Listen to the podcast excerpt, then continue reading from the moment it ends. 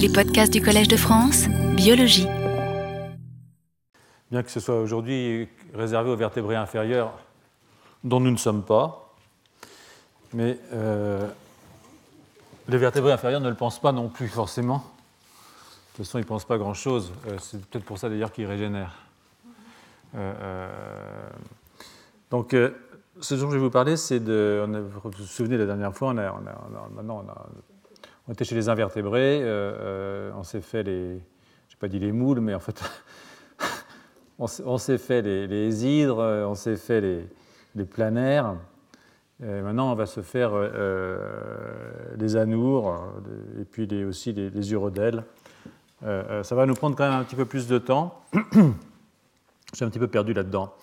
comme vous savez, donc, tous les organismes régénèrent, même nous. Hein, donc, euh, on ne régénère pas tout, voilà, ça c'est le problème. Donc euh, les exemples classiques, c'est le système sanguin. Hein, vous faites des cellules euh, tout le temps. Si vous faites des, l'épithélium intestinal, tous les 5 jours, on en change. on perd 60 kg de peau par an. Il y en a qui font ça directement et très rapidement. Par exemple, les serpents, ils font la mue et hop, en un coup. Les oiseaux perdent leurs plumes tous les ans, comme vous le savez et les cervidés euh, euh, perdent leurs euh, ramures. Hein. Les ramures, c'est de la crête neurale, le système nerveux hein, chez, les, cerfs. Donc, et puis, chez, la femelle des mammifères, ben, l'endométriome se perd régulièrement, une fois tous les 30 jours chez Sapiens.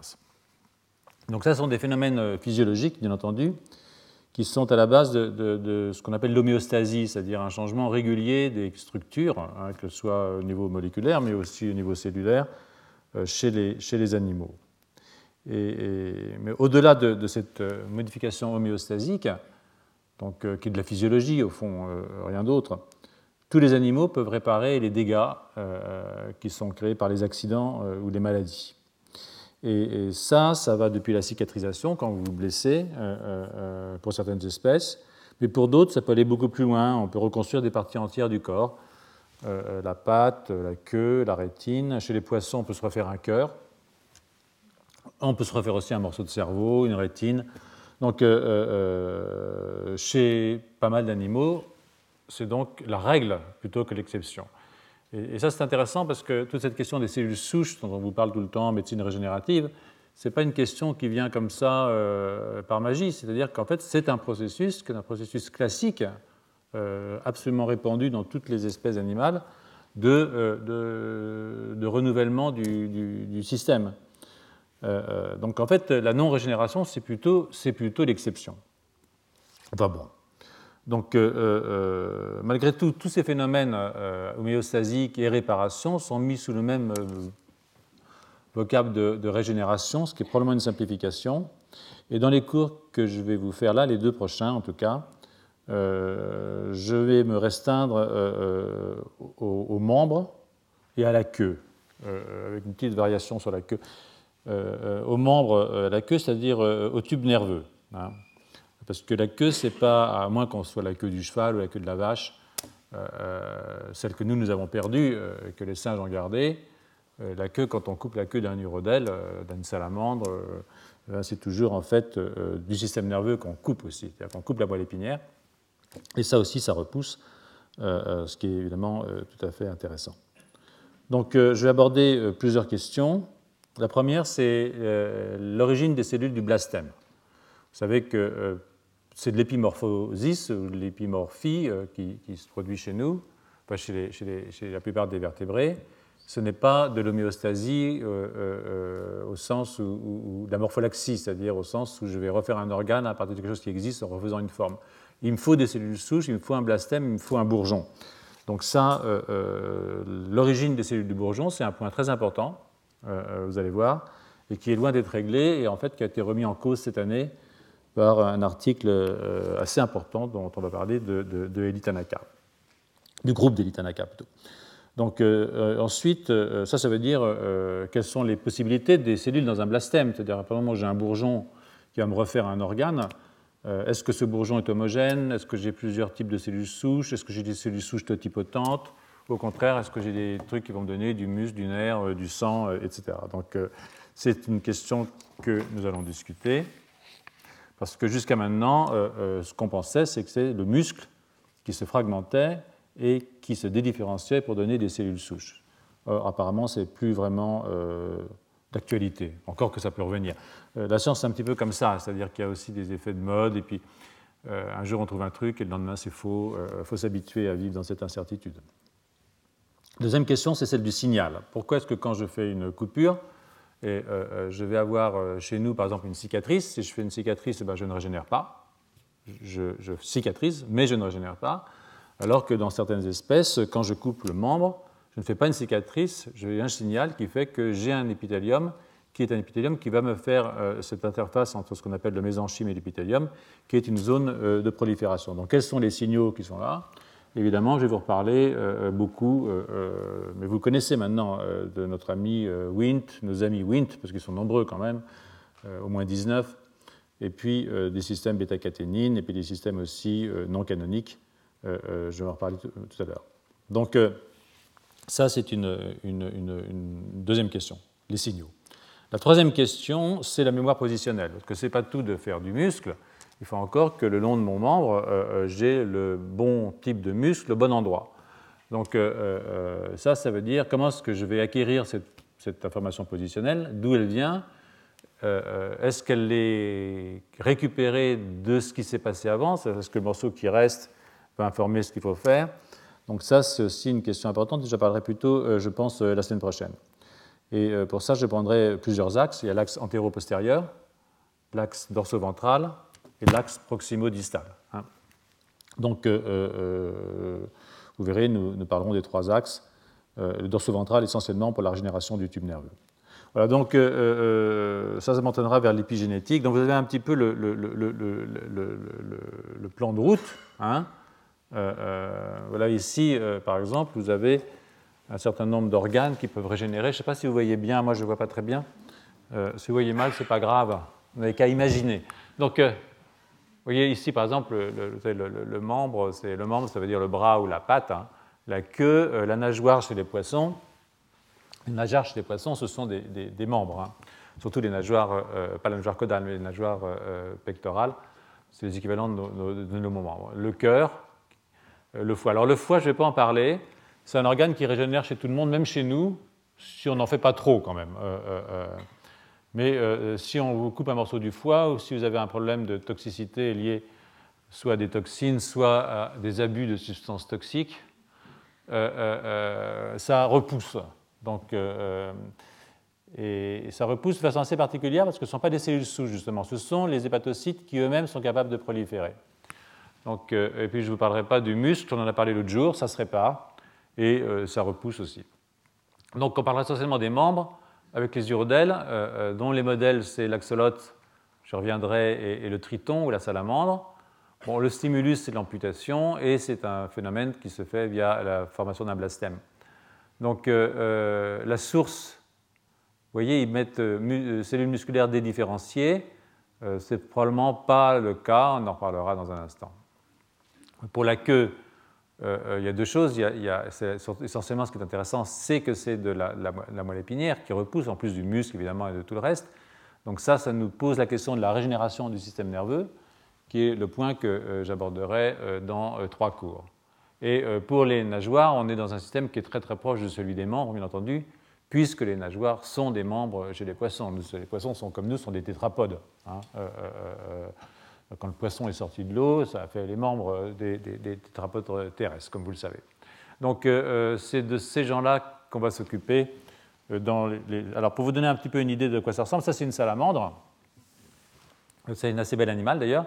Ça c'est une salamandre terrestre, hein, pas aquatique. Il y a un stade aquatique chez les salamandres aussi. Donc ça ressemble à un lézard, mais ce n'est pas un lézard, ce n'est pas un reptile. Hein. ce sont des, ce sont des amphibiens. Donc c'est entièrement, il n'y a pas d'écailles, c'est entièrement, euh, la peau est très visqueuse, et la peau d'ailleurs contient une sorte de venin. Euh, si la peau sèche, euh, l'animal meurt. Donc, donc ça c'est un, un, des champions, là, vous voyez ici c'est un des, champions de la régénération. il a une forme, alors l'autre champion, c'est celui-là, c'est l'axolotl. L'axolotl, donc si j'étais celui-là, je ferais gaffe à ma queue parce qu'il a l'air assez d'avoir faim. Hein. Alors, ce que vous voyez ici, c'est les, branchies de l'axolote. Ça, ce sont les membres qu'on va couper assez régulièrement. Ça, c'est la queue qu'on va aussi couper régulièrement. Alors, cet animal est un animal, en fait, néoténique, comme vous le savez. C'est-à-dire que et ça, ça pose des problèmes dans les études de la régénération, parce que ce n'est pas véritablement un animal adulte c'est un animal embryonnaire qui se reproduit au stade embryonnaire. C'est-à-dire qu'il a les organes sexuels, les systèmes sexuels qui sont euh, euh, matures, mais euh, il est en fait embryonnaire et on peut le transformer en, en, ambystome, c'est-à-dire la forme adulte, en lui mettant un petit peu de thyroxine dans le bain. Hein. Donc c'est un truc qui avait été rapporté du Mexique, qui avait été rapporté du Mexique et, on pensait que c'était une nouvelle espèce. En fait, euh, un jour, on s'est rendu compte, il s'est transformé, on s'est rendu compte qu'en fait, c'était une espèce déjà connue, mais que c'était la forme embryonnaire qui, euh, au Mexique, euh, dans, un lac mexicain, je ne sais plus très bien lequel, est capable de, vivre à l'état embryonnaire tout en ayant évidemment des capacités de reproduction comme un adulte, ce qui est un peu comme nous, sans vouloir vous offenser. nous sommes assez néoténiques et nous avons plein de caractères embryonnaires. Le manque de pilosité, euh, euh, la position des, conduits génitaux euh, chez la femelle qui est antérieure, ce qui permet la position dite du missionnaire, qui est spécifique quand même de l'espèce humaine, plus de quelques singes. aussi le pouce non opposable au pied, la position du foramen, du trou, là. Donc en fait, il y a pas mal de caractères néoténiques.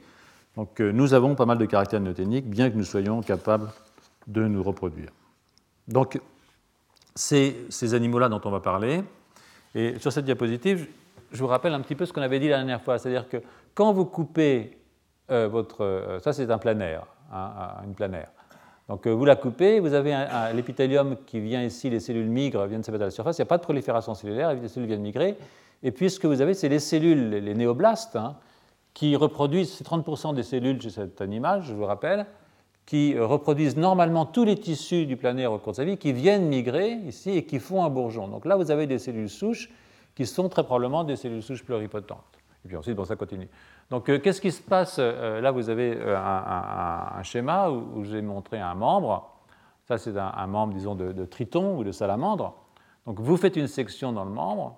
Et euh, vous avez, euh, la première chose qui se passe, c'est une cicatrisation. Mais ce n'est pas vraiment une cicatrisation, hein, faites attention, parce que si c'est une cicatrisation, vous auriez du collagène, fibreux, etc., vous n'auriez pas de régénération. Donc en fait, vous avez formation d'une sorte d'épiderme, d'un épiderme à la surface, et ça, ça demande l'activation, on en a parlé, j'y reviendrai, de la voie Wnt-bêta-caténine, de métalloprotéases aussi, qui sont là pour euh, probablement dégrader pas mal de trucs à la surface. Ensuite, vous avez la formation du blastème. Donc la formation du blastème, vous voyez tout de suite euh, euh, la difficulté. Ce sont des cellules qui viennent ici former cette région qui est la région en croissance du membre coupé, mais dans le schéma que vous avez ici, vous avez bien entendu, dans un schéma classique, l'utilisation du muscle, qui est un syncytium. Vous savez, les muscles ce sont des cellules qui sont fusionnées vous avez plusieurs noyaux une seule membrane qui entoure tout ça dans les muscles, en tout cas dans ce type de muscle. Eh bien, euh, euh, euh, ce qu'on pense, c'est que ce qu'on pense, ce qu'on pensait, ce qu'on pense, je ne sais pas très bien à vrai dire, la situation évolue rapidement, c'est qu'on avait une dégradation, une fragmentation du muscle, la formation de cellules avec un seul noyau, donc unicellulaire, qui venaient envahir le blastème, se dédifférencier, étaient totipotentes et pouvaient redonner tous les tissus de euh, euh, ce membre qui va repousser. Hein. Avec deux types d'informations, bien entendu, la prolifération cellulaire, mais, euh, qui est, mais aussi les, Alors ça, ça, demandait aussi l'expression d'une gène homéotique qui s'appelle MSX1, de, de la phosphorylation d'un oncogène qui s'appelle rétinoblastoma. Et puis, vous avez ces systèmes-là qui sont importants non seulement pour la prolifération, mais euh, euh, aussi pour le patterning antéro-postérieur. C'est-à-dire qu'en fait, c'est pas le même. Euh, il, va falloir, prolonger ce membre. Et si ici j'ai coupé au niveau de la patte, de l'avant-bras, bah, il ne faut pas que je fasse une main tout de suite, par exemple. Sinon, je vais avoir un bras très court. Donc, ça veut dire qu'il y a une information positionnelle qui est liée à des signaux antéro-postérieurs. alors, vous voyez, pour cette région-là, eh l'acide rétinoïque semble jouer important. Plus d'acide rétinoïque, plus j'ai des régions dites proximales, c'est-à-dire près de la coupure. et puis Sonic et Jog pour le patterning antéro-postérieur. Mais ça, je n'en parlerai pas cette semaine, j'en parlerai la semaine prochaine. Donc, voilà pour cette partie-là. Donc là, de nouveau, c'est une diapositive qui est un tout petit peu lourde, mais ce n'est pas, très grave. Ce sont les différentes molécules hein, qui peuvent intervenir euh, là-dedans. Alors, voilà, donc, euh, euh, oubliez tous ces oiseaux-là, on reste jusque-là. Et vous voyez que bon, l'activation du blastème, ça c'est un papier de 2007, donc ce n'est pas si vieux que ça. Hein, c'est Wnt, bêta-caténine et FGF, bien entendu.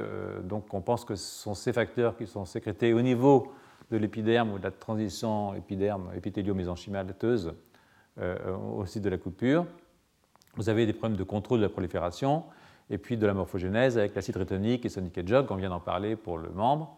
Pour la queue, c'est relativement, pour la queue, euh, euh, c'est relativement pareil, sauf que vous avez une très forte interaction, intervention de sonic et jog, vous allez le voir, pour la croissance et le patterning du tube neural, parce qu'il faut se refaire une, moelle épinière quand même. Hein. Et pour les, nageoires, euh, euh, eh bien, euh, on retrouve toujours les mêmes membres. Au fond, comme d'habitude, c'est toujours les mêmes facteurs qui reviennent. Ça ne devrait pas vous étonner parce que c'est une chose pour ceux qui étaient là dans les années précédentes. C'est une chose dont nous avons parlé, c'est l'utilisation de toujours ces mêmes facteurs à différents stades du développement. Et ce n'est pas étonnant qu'on les retrouve dans les stades aussi de la régénération. Bien que la régénération ne soit pas, ce ne soit pas un nouveau développement, c'est quelque chose qui, est quand même différent du développement. Donc, euh, euh, alors avant d'entrer dans, les détails, je voudrais aussi vous rappeler que, les nageoires pectorales des poissons, euh, ce sont des structures homologues des membres des tétrapodes, je vous l'ai dit. Par contre, la nageoire caudale est l'équivalent de la queue des tétrapodes, hein, de cette queue que nous, nous avons perdue et que les singes ont gardée. Donc je commence par les membres. Je vous ai montré tout à l'heure ce qui se passait avec les cellules du blastème. Donc, euh, on, a, discuté cette diapositive-là, plus ou moins, et je vais passer à cette affaire euh, de muscles. Alors, dans ce, cet article, c'est un article euh, d'Andras Simon, qui est un groupe suédois. Et ce que vous voyez ici sur cette diapositive, c'est j'ai coupé, coupé mon, membre, hein, euh, c'est un triton. Et ce que je vois tout de suite, c'est que j'ai des cellules qui sont des cellules qui sont euh, PAC7 positives. Alors ça veut dire quoi PAC7 PAC7, ça veut dire que ce sont des cellules qui sont des progéniteurs musculaires. Toutes les cellules souches musculaires expriment la protéine, qui est un facteur de transcription, de la famille des paired box, qui a un domaine et une boîte paired, et euh, ils expriment donc PAX7. Or, mais curieusement, ce ne sont pas euh, des cellules musculaires d'un muscle qui s'est fragmenté, mais ce PAC7, curieusement, en fait c'est assez naturel, il est présent dans des cellules qu'on appelle des cellules satellites parce que les muscles ont leurs cellules souches. Hein, quand vous cassez un muscle, votre muscle cicatrise, il régénère. Donc vous avez des cellules souches dans le muscle qui sont activées. Et chez euh, euh, les, les, urodèles, nous sommes ici chez un urodèle, ce que vous pouvez voir, c'est que ces cellules qui expriment PAC7 sont pas au niveau du muscle. Vous voyez, les fibres musculaires, moi je ne les vois pas ici, peut-être vous non plus, mais il y a des grandes fibres musculaires qui sont d'un vert clair comme ça. En fait, ce que vous pouvez voir, c'est que le vert n'est pas dans le cellule musculaire. Il est à la périphérie du muscle, entouré de collagène, vous pouvez voir ici. Donc la fibre musculaire serait là. Ici, vous avez les noyaux de vos cellules satellites, qui sont en fait des progéniteurs des cellules souches commises, c'est juste qui sont là pour donner du muscle, et qui sont présentes, comme vous voyez, donc euh, entourées euh, dans le collagène. Donc euh, maintenant, si vous faites une section de votre bras, de votre patte, ce que vous voyez, c'est que ces cellules se mettent à proliférer et elles se mettent à proliférer assez rapidement. On le voit parce qu'elles expriment une histone phosphorylée, qui est la marque de la prolifération. Donc, faites un double marquage entre PAC7 et puis ce marqueur de division cellulaire. Vous voyez que 4 jours après l'amputation, vous avez 31% des cellules qui maintenant sont en, prolifération. C'est-à-dire que vous avez une division cellulaire qui a, démarré. Et puis ensuite, ça se calme un peu, mais euh, c'est ça, à l'état quiescent, vous avez 4% de vos cellules qui prolifèrent, mais qui simplement régénèrent votre muscle régulièrement. Donc, euh, euh, si maintenant, vous voyez ici, j'ai coupé, je vois que dans mon blastème, j'ai des cellules PAC7 qui sont arrivées dans le blastème. Hein. Donc vous voyez ici une cellule, le noyau, la cellule et la prolifération. Et ici, euh, c'est euh, mon, mon, animal, j'ai fait une section. Là, je suis dans le blastème, et vous voyez que j'ai un certain nombre de cellules qui sont PAC7 positives dans le blastème. Donc effectivement, ces cellules sont parties envahir le blastème. Et j'ai beaucoup d'autres cellules dans le blastème. Ça, tout ce qui est bleu, ce sont d'autres noyaux. Donc ça veut dire que, d'une certaine façon, j'ai pas mal de cellules dans mon blastème, ça c'est vrai. J'ai beaucoup de cellules qui sont des cellules qui viennent du muscle, mais j'ai bien d'autres cellules. C'est-à-dire que mon blastème, en fait, c'est pas, c'est aussi une mosaïque. C'est-à-dire que je n'ai pas que des cellules qui sont des cellules qui viennent du muscle, qui sont constitutives de cette région qui bourgeonne hein, et qui va aller me donner un membre. Donc je peux purifier ces cellules, je peux les récupérer à partir d'un tissu musculaire, bien entendu, et puis euh, euh, je peux euh, leur faire faire des myotubes. Là, en culture, elles vont faire des myotubes elles vont se différencier. On voit que ça fait du muscle parce que ça fait un marqueur de muscle, la M-cadérine, la cadérine musculaire, protéine d'adhésion, et puis ici les chaînes lourdes de la myosine, qu'on voit très bien ici, qui est un marqueur musculaire. Mais ce qu'on peut voir aussi, c'est que ces cellules sont capables de faire autre chose vous voyez ici, par exemple, ce petit truc rouge, c'est une, goutte de gras qui montre que vous avez un, adipocyte, c'est-à-dire que vous pouvez faire du tissu euh, gras avec du muscle. Bon, en général, c'est plutôt le contraire qu'on cherche à faire, mais euh, euh, si on peut le lever dans un sens, on peut peut-être le faire dans l'autre. Donc ça, c'est une bonne nouvelle pour les sportifs. Et vous pouvez aussi faire de l'os, c'est-à-dire que vous pouvez faire de l'os et du muscle, de l'os et du gras avec du muscle. Donc, mais vous ne pouvez pas faire autre chose apparemment. Donc, à la fois, c'est un article qui est intéressant, si vous voulez, pour deux raisons. C'est qu'il euh, conforte l'idée qu'il euh, y a des cellules souches dans le muscle qui participent à la construction d'autres tissus dans le blastème en régénération, mais en même temps, il montre qu'il y a de l'hétérogénéité dans le blastème, donc que ce n'est pas aussi simple que l'idée qu'il y a du muscle qui se dédifférencie et qui va vous refaire euh, tout ce qu'il faut pour faire un beau bras, par exemple. Hein. donc ça ne marche pas tout à fait comme ça. Alors, vous voyez tout de suite ce qui nous manque là. Hein. Ce qui nous manque pour comprendre vraiment ce qui se passe, c'est d'avoir des marqueurs de chaque type cellulaire et d'essayer de voir avec des marqueurs quoi peut donner quoi. Or, euh, ça, c'est quasiment impossible à faire. C'est pour ça que euh, euh, c'était impossible à faire jusqu'au moment où, grâce à la transgénèse, on est capable de faire des, axolotes verts. Hein. Donc, c'est quoi un axolote vert? C'est un, axolote, c'est-à-dire cette urodèle, euh, dont je vous rappelle qu'il est quand même embryonnaire comme, comme, urodèle. C'est donc un urodèle dont toutes les cellules expriment la GFP, qui est la protéine de la méduse, la protéine verte. Donc vous avez un animal qui est vert. Et, vous avez deux types de protocoles possibles. Un, c'est de, prendre, par exemple, vous prenez un morceau de, bras ici, hein, vert, et vous le transplantez dans un axolote blanc, donc il est blanc. Alors, ils sont bien axolotes parce qu'ils ne recrachent pas les tissus. Il y a très peu ils sont très tolérants sur le plan immunitaire. Donc on peut faire ce genre de manip relativement simplement. Et euh, euh, euh, vous avez ça, et puis vous faites une section à travers le morceau vert, et vous regardez ce que deviennent ces cellules. Hein. Donc ça, c'est un truc qui est simple, ça fait du lignage, c'est relativement simple. L'autre façon de faire, c'est de partir beaucoup plus tôt, c'est de prendre un embryon d'axolote, hein, donc là, vous avez la crête neurale et le tube nerveux. Là, vous avez par exemple le, mésoderme paraxial qui va donner du muscle. Donc, je prendre un petit morceau de tissu dont je sais qu'il va donner du muscle, parce que je connais l'embryologie, enfin pas moi, hein, ceux qui le font. Donc, je transplante dans mon axolote blanc et je vais avoir euh, un morceau de muscle. Je sais que, je sais que ça, ça va me donner le muscle de la patte avant droite, par exemple, gauche en l'occurrence. Donc, euh, et puis, euh, ça aussi, c'est une façon d'avoir des cellules qui sont marquées. Et après, je vais pouvoir faire joujou en faisant les sections au bon endroit, regarder ce qui se passe. Donc, je vous donnerai une série d'expériences qui sont expériences qui sont assez étonnantes. Hein. Ça a été probablement pour les gens qui s'intéressent à ces questions de régénération, ce qui n'était pas mon cas avant que je m'intéresse au cours. enfin, je m'y intéressais de façon un tout petit peu amateur, mais j'ai donc dû regarder un petit peu. Euh, euh, euh, donc vous voyez ici donc ce membre vert, hein, ça c'est entièrement. Et je peux prendre par exemple un petit peu de peau, derme, épiderme, là, et le greffer dans ce taxolote blanc. Et puis faire la section à travers la partie verte. Et demander qu'est-ce que, que ça, ça va devenir dans le membre en régénération. Est-ce que ça va me donner tous les muscles?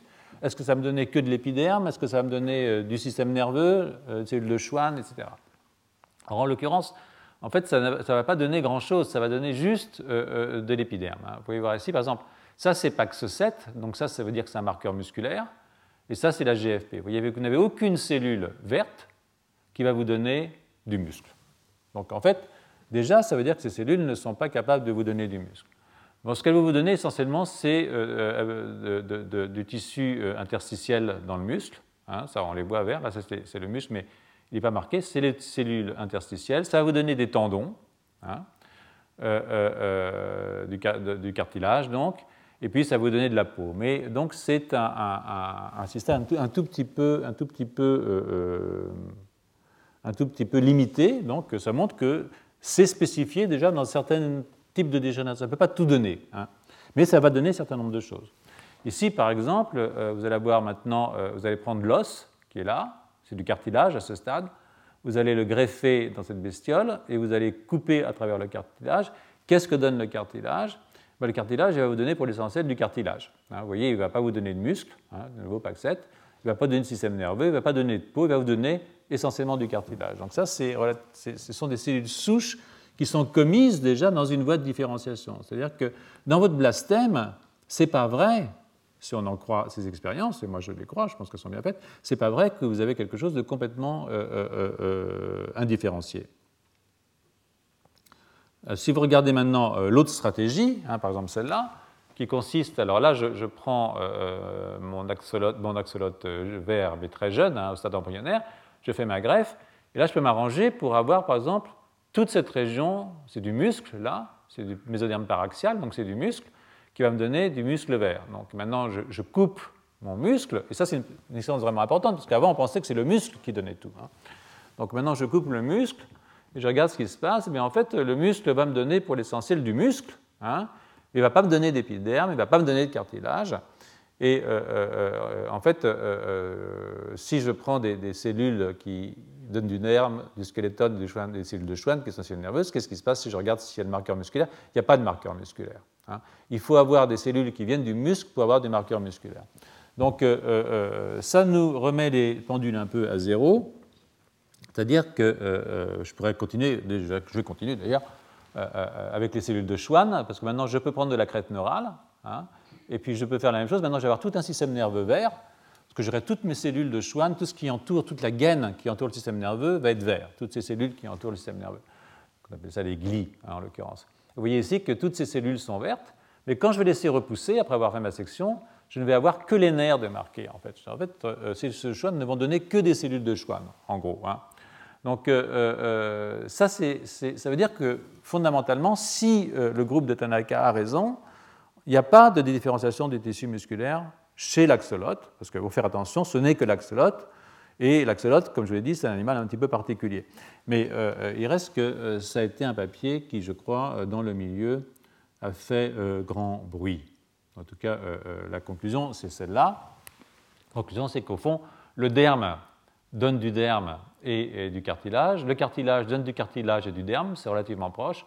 Mais toutes les autres Hein, le muscle ne donne que du muscle, les cellules de Schwann ne donnent que des cellules de Schwann, les cellules de l'épiderme ne donnent que des cellules d'épiderme. Pour ce qui est de l'os et des fibroblastes, ce n'est pas encore clair cette affaire. Donc euh, euh, l'information de lignage, elle est restée dans votre euh, animal. Alors, est-ce que, juste je fais une incursion dans la question de l'information de position, ce qui est une question vraiment importante, la position. Donc là, on a pris le, squelette vert, par exemple.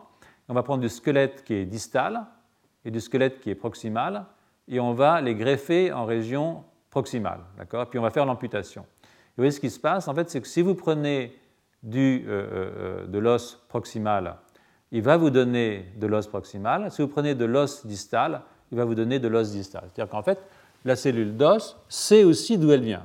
Donc elle a gardé une information positionnelle, c'est-à-dire qu'elle connaît sa position le long de l'axe proximo-distal du membre.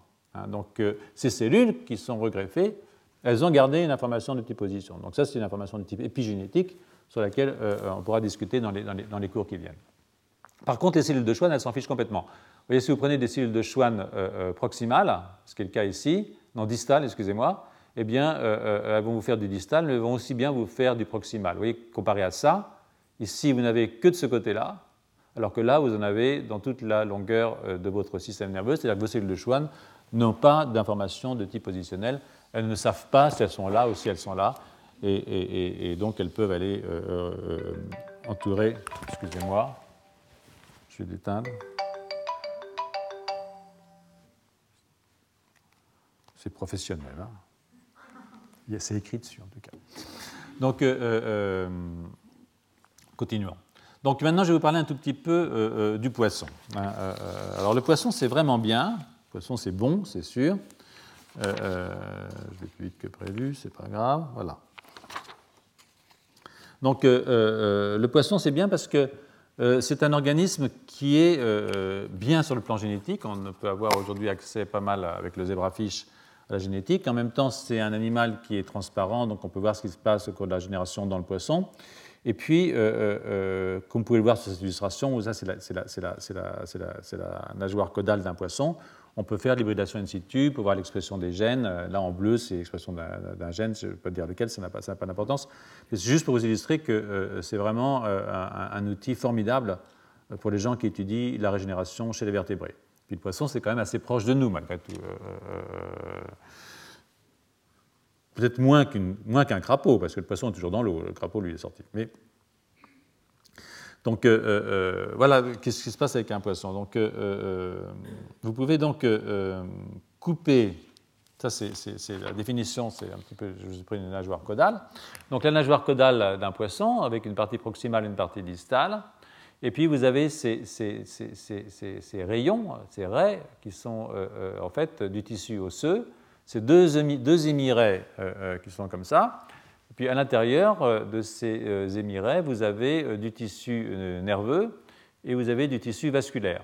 Il y a aussi un petit peu de tissu nerveux vasculaire qui court à l'extérieur de, ce conduit qui est formé par ce cartilage.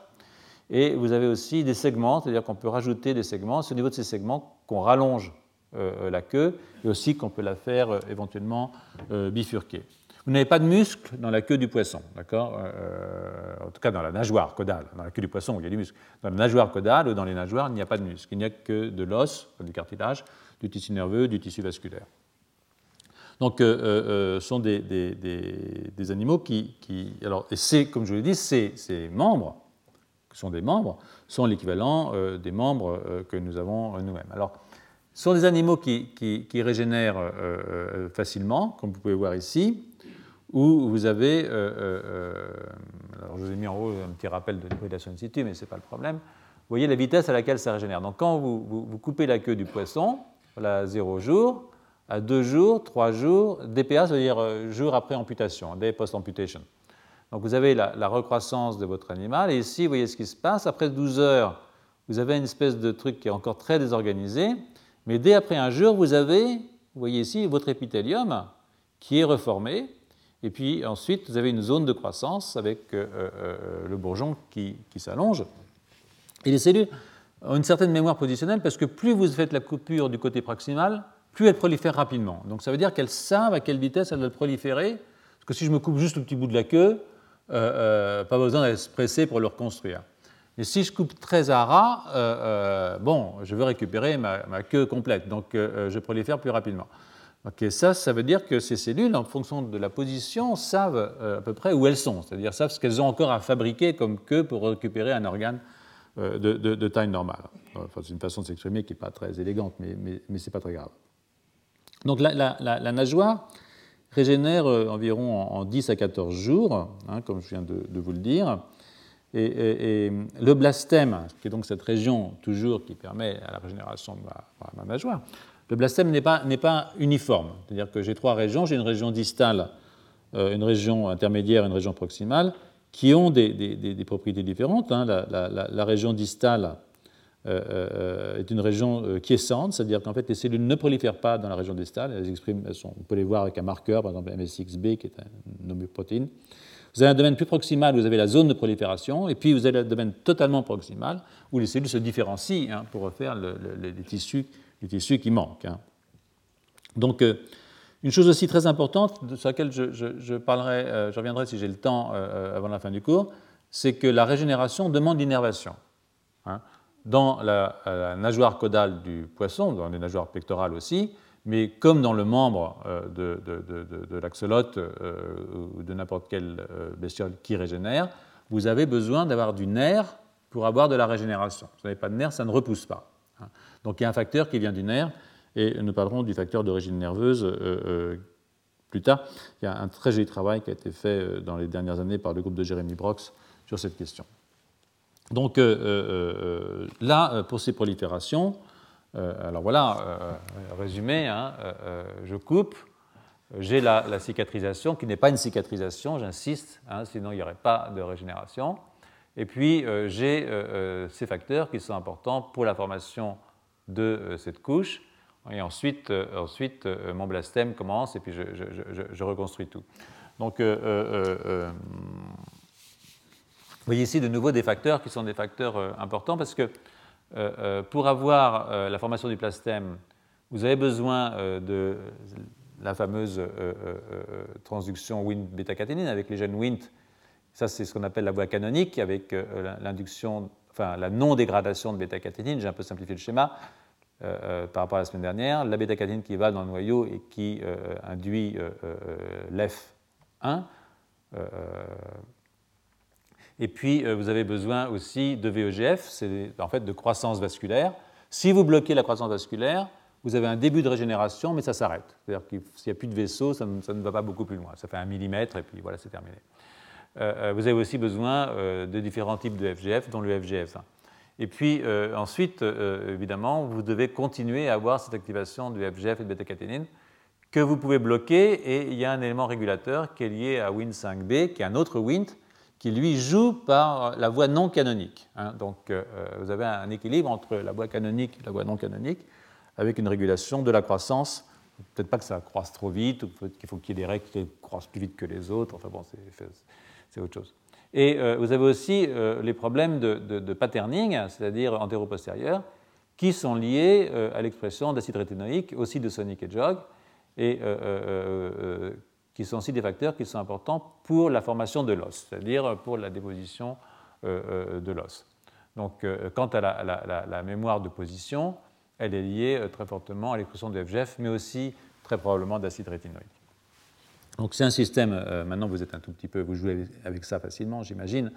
Euh, euh, je veux juste vous illustrer un tout petit peu, oui, parce qu'on en a quand même pas mal, pas mal discuté au cours des, dernières semaines.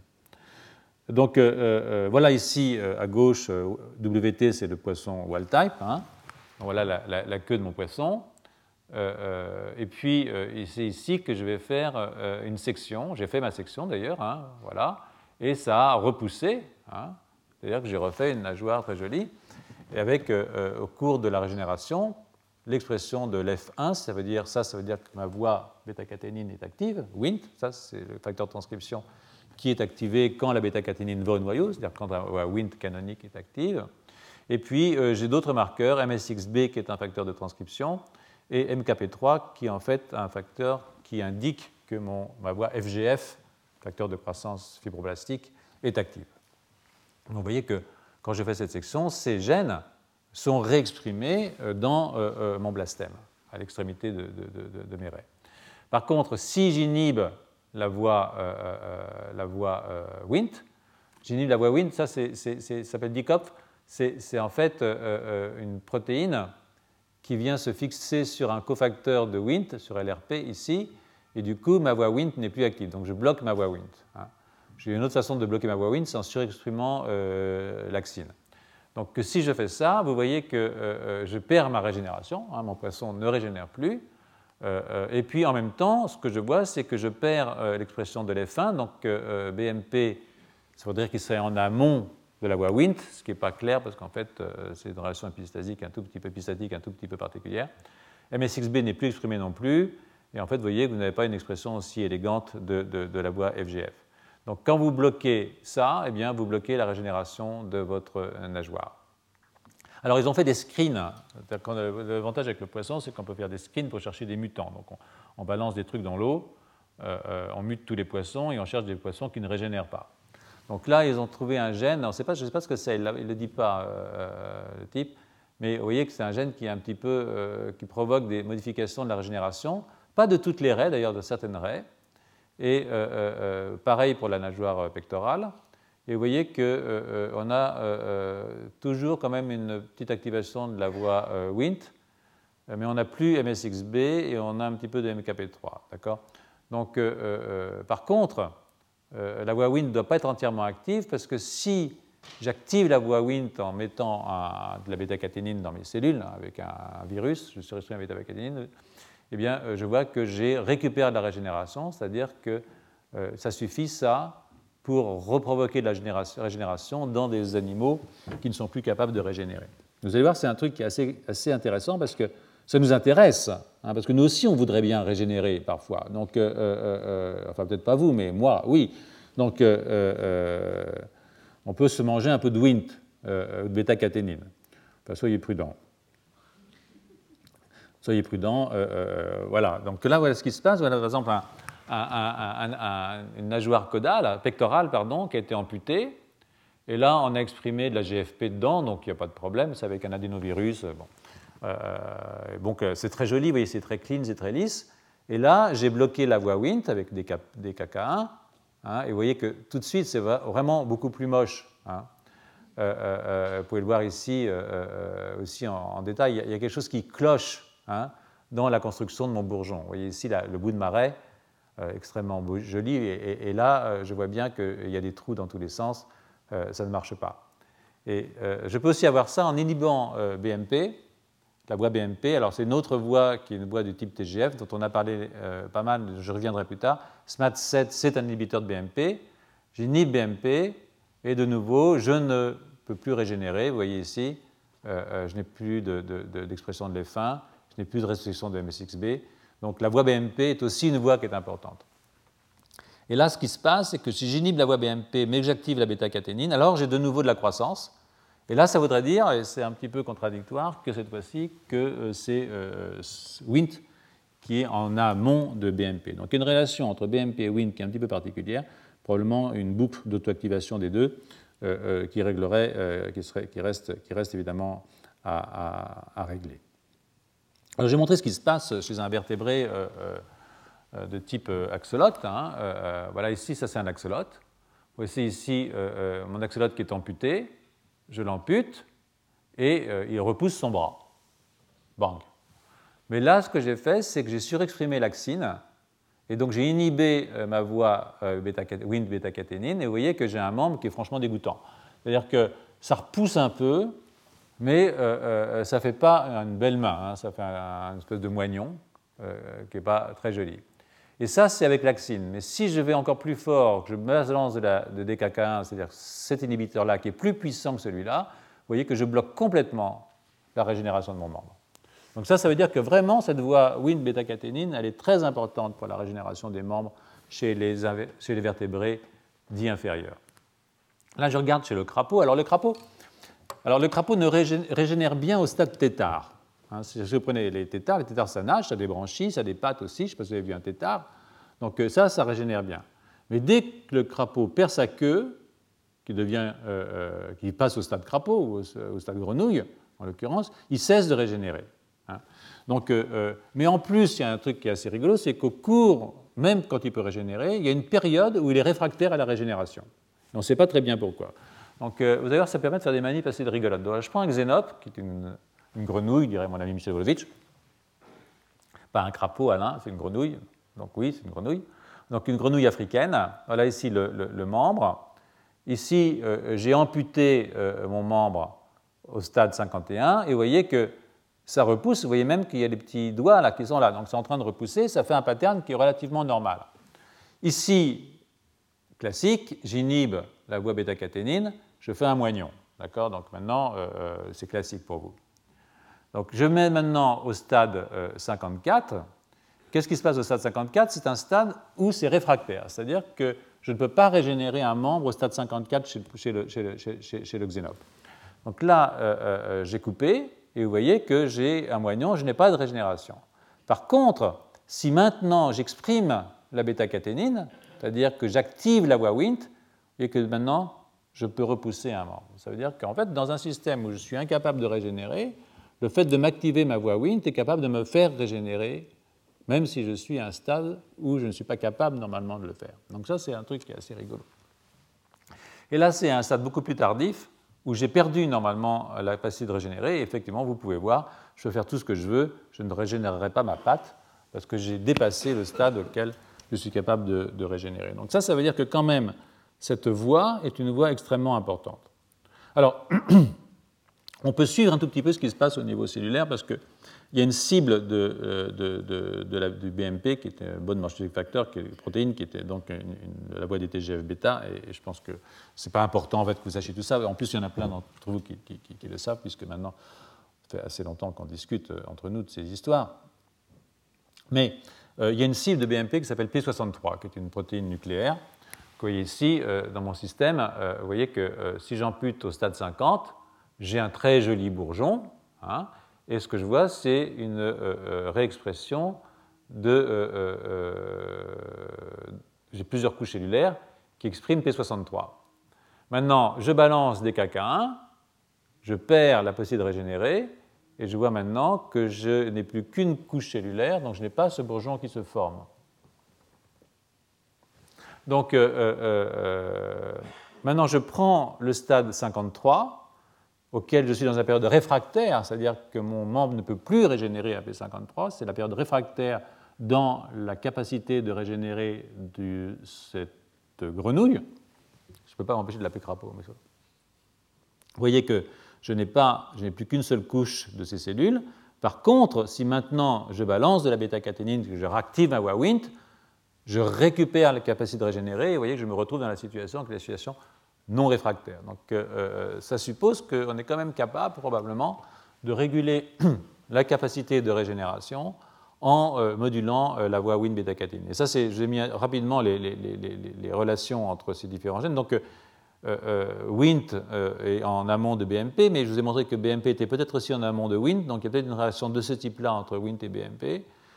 La voie BMP est bloquée par SMAT7, ça c'est classique. BMP active MSX et P63, et avec l'axine surexprimée ou DKK1, vous allez bloquer la voie Wnt canonique, et du coup vous allez bloquer aussi la régénération. Donc vous pouvez bloquer la régénération en agissant soit à ce niveau-là, avec SMAT7, soit à ce niveau-là, avec, euh, avec euh, Laxine ou euh, Dikopf. Donc j'arrête là pour ces bestioles et on va parler un petit peu du problème de la dépendance du nerf pour la recroissance. Donc c'est un truc qui est assez, assez ancien, ça, cette affaire, que s'il n'y a pas de système nerveux, il n'y a pas de recroissance. Donc comment est-ce que notre ami Brox est arrivé là-dessus? Donc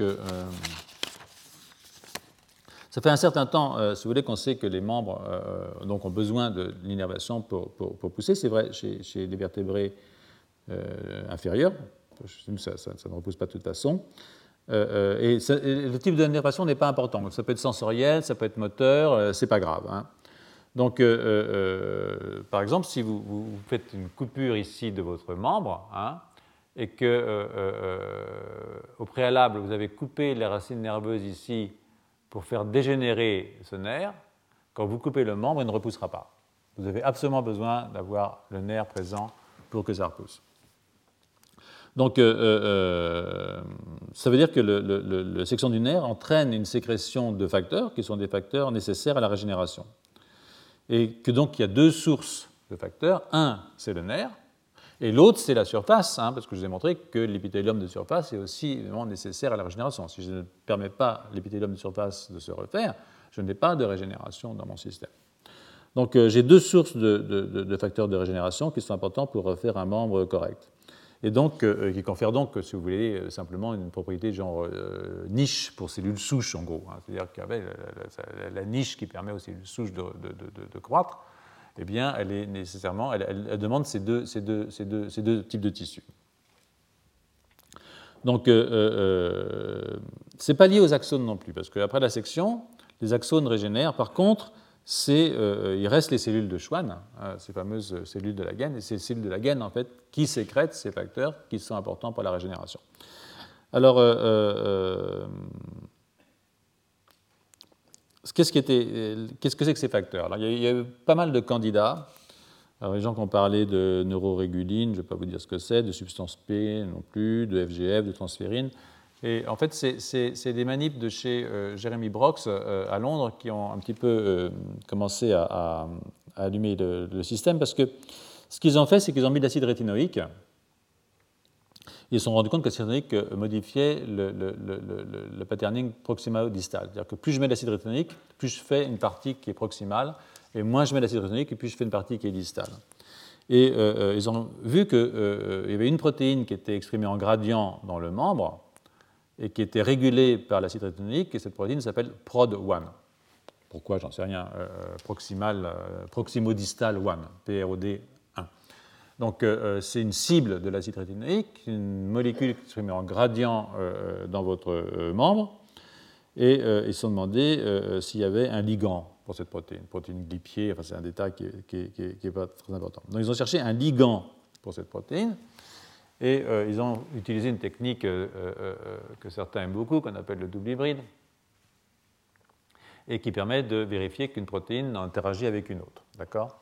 Donc, euh, euh, et c'est comme ça qu'ils sont sortis avec euh, cette protéine qui s'appelle NAG pour Newt quelque chose, je ne sais plus, mais c'est pas très bien. donc, cette protéine est une protéine qui interagit avec PROD1 et qui est exprimée, comme vous pouvez le voir, dans les cellules de Schwann. Ici, c'est une coupe longitudinale du membre. On voit très bien, ici, c'est le, pas ça c'est le wild type, et, ça c'est quelque chose qui a été euh, sectionné. Et vous voyez que quand on a une section, on a une surexpression euh, de cette protéine. Elle est dans les cellules de Schwann, vous pouvez mal voir ici, c'est pas très grave, mais en fait ce que vous avez c'est une coexpression avec un marqueur des cellules de Schwann qui s'appelle la chaîne K1, qui est un, anticorps contre un sucre qui est exprimé euh, par ces cellules. Et c'est une protéine qui est conservée énormément autour de l'évolution. Elle existe chez nous, hein. chez nous elle s'appelle AG2, et euh, chez nous, elle a un rôle dans euh, la prolifération des cellules tumorales dans la métastase. Vous vous rappelez ce que je vous ai dit au premier cours? Euh, Si on ne peut pas se régénérer, on fait des tumeurs. Hein, donc il y a un lien entre l'incapacité à régénérer et la capacité à faire des tumeurs. Ces animaux qui régénèrent bien font très peu de tumeurs. Vous vous rappelez, on a, passé une heure là-dessus. Donc, ce que vous pouvez voir ici, c'est une expression assez rapide après la lésion. Et ce que vous voyez ici, c'est une autre expression qui est dans ce qu'on appelle le wound épithélium, c'est-à-dire dans la partie de l'épithélium. Et ce sont des cellules glandulaires, en fait, ce sont des petites euh, cellules glandulaires qui sécrètent le, facteur. Et ça, ça arrive beaucoup plus tard, ça arrive quelques jours après. Hein. Euh, et si on dénerve, ça n'arrive pas. C'est-à-dire qu'au euh, fond, ce facteur qui est sécrété par les cellules de l'épithélium de la blessure, eh bien, c'est une deuxième phase d'induction de ce NAG. Et ce NAG et sous le contrôle de la première phase d'induction. C'est-à-dire qu'en fait, la dénervation est absolument importante pour conférer aux deux tissus le caractère niche de cellules souches. Hein. Je ne sais pas si je me fais comprendre, mais, mais bon, j'espère. Sinon, vous pouvez toujours poser des questions. Donc, euh, euh, ce que vous voyez ici, c'est la dépendance euh, sur l'énervation. Donc là, vous avez un, animal normal, hein. vous avez fait une section, et vous voyez tout de suite la surexpression de, la chose. Hein. Et dans ce cas-là, vous avez mis, on a mis les deux petits bourgeons côte à côte pour que vous voyez bien, mais il y en a un qui a été dénervé et un qui n'a pas été dénervé. Vous voyez tout de suite que celui qui, pas été, celui qui a été dénervé n'est plus capable de faire cette protéine. Et vous voyez aussi ici aussi le blastème. Hein. Ça, c'est un blastème d'un animal normal. Vous voyez le wound épithélium. Et vous avez ici vos cellules euh, qui euh, forment des structures glandulaires qui sécrètent ce facteur de régénération. Vous ne savez pas encore que c'est un facteur de régénération, mais bon, euh, j'ai vendu la mèche. Et là, on a coupé, on a dénervé de façon proximale, hein, comme dans le petit schéma que je vous ai montré tout à l'heure, ici. Donc on a fait ça avant de couper, et ce qu'on voit, c'est qu'il ben, n'y a plus d'expression de NAG. Donc euh, il n'y a plus d'expression de NAG et il n'y a plus non plus de régénération. C'est-à-dire que votre blastème n'est pas capable de vous refaire un membre. Alors, euh, euh, la manip, c'est de savoir est-ce que, est que, ce facteur, après tout, ça sera intéressant, est-ce que ce facteur est capable par lui-même de nous faire un membre? Donc, ce, que, ce, que, ce, qui est fait dans cette expérience, qui est une expérience assez démonstrative, c'est que vous dénervez, hein, vous laissez tout ça dégénérer, il ne faut pas qu'il reste de cellules de Schwann, il faut que tout ça dégénère. Hein. Et ensuite, vous coupez au bout de 7 jours, bang, Hein. et puis, vous laissez repousser, soit en ayant exprimé rien du tout, c'est-à-dire le vecteur, soit en ayant exprimé le vecteur qui encode votre protéine. Hein. Et le résultat, il est clair. Voilà ici ce qui se passe si vous avez le vecteur vide, c'est-à-dire qu'en fait, vous n'avez pas de nerf, donc vous ne repoussez pas. Mais si vous n'avez pas de nerf, mais vous avez la protéine, et donc vous repoussez. Donc ça, ça veut dire que ce facteur, il est vraiment important pour permettre la recroissance du membre. Cela étant, le membre ne bouge pas puisqu'il n'a pas de nerf. Hein. Il n'a pas non plus de muscle, c'est-à-dire que c'est un membre qui est quand même euh, pas très utile. Esthétiquement, c'est mieux que de ne pas avoir de membre du tout. Euh, mettez-vous à la place de la bête. Mais sur le plan, pratique, euh, ça ne nous mène pas très loin. Donc, mais c'est plus joli quand même. Donc, euh, euh, euh, vous voyez ici l'affaire. Donc ça, c'est un marqueur de, de, nerf. Je ne sais pas ce que c'est comme marqueur de nerf. oui, c'est la tubuline bêta 3 probablement. Donc on voit que là, le nerf est là. Là, il y en a beaucoup moins, comme vous pouvez le voir. Et là, c'est le muscle, c'est-à-dire que vous avez perdu aussi une très grosse partie du tissu musculaire. ça, c'est amusant parce que ça prouve qu'il faut aussi du nerf pour faire du muscle. C'est-à-dire que le nerf, probablement, d'autres facteurs, qui n'est pas le NAG, puisque le NAG, il est là, d'accord? Donc il y a d'autres facteurs qui permettent la formation de muscles à partir des cellules PAC7 positives, hein, qui sont vos, cellules souches musculaires. Donc les cellules PAC7 positives, elles peuvent faire du muscle, mais à condition qu'il y ait du nerf. Sinon, elles oublient de faire du muscle. Donc il y a un deuxième facteur, ou un troisième ou un quatrième, qui est sécrété par le nerf, euh, euh, euh, qui vous permet de, faire, de faire du muscle. Donc voilà le résumé de, de, cette manip, qui est, je pense, relativement intéressante. Ça veut dire que vous avez votre blastème, et, ensuite, vous avez cette dégénérescence des cellules de Schwann qui permettent la réexpression de votre NAG ici. Et ce NAG est un facteur prolifératif, c'est-à-dire qu'il permet aussi la prolifération de cellules. Si vous prenez des cellules du blastème en culture, vous rajoutez NAG dedans, vous multipliez par 10 la prolifération cellulaire. Donc c'est un oncogène d'une certaine façon. Chez nous, c'est uniquement un oncogène. Chez nous, ça fait des, ça fait des tumeurs, mais ça ne fait pas de, régénération. Chez le, triton, ici c'est un axolote, euh, vous faites une régénération. Voilà. Donc, euh, euh, évidemment, si vous avez retiré euh, le, muscle, le nerf, vous mettez le NAG, vous avez de nouveau une patte, mais ce n'est pas la même patte, ce n'est pas évidemment une patte qui est fonctionnelle dans ce cas-là. Donc, je vais m'arrêter là pour aujourd'hui et je suis prêt à prendre des questions sur cet aspect de la régénération des. C'est le premier parti de la régénération. Vous aurez une deuxième partie la semaine prochaine euh, sur le problème des informations de position au cours de la régénération. Retrouvez tous les podcasts du Collège de France sur www.collège-de-france.fr.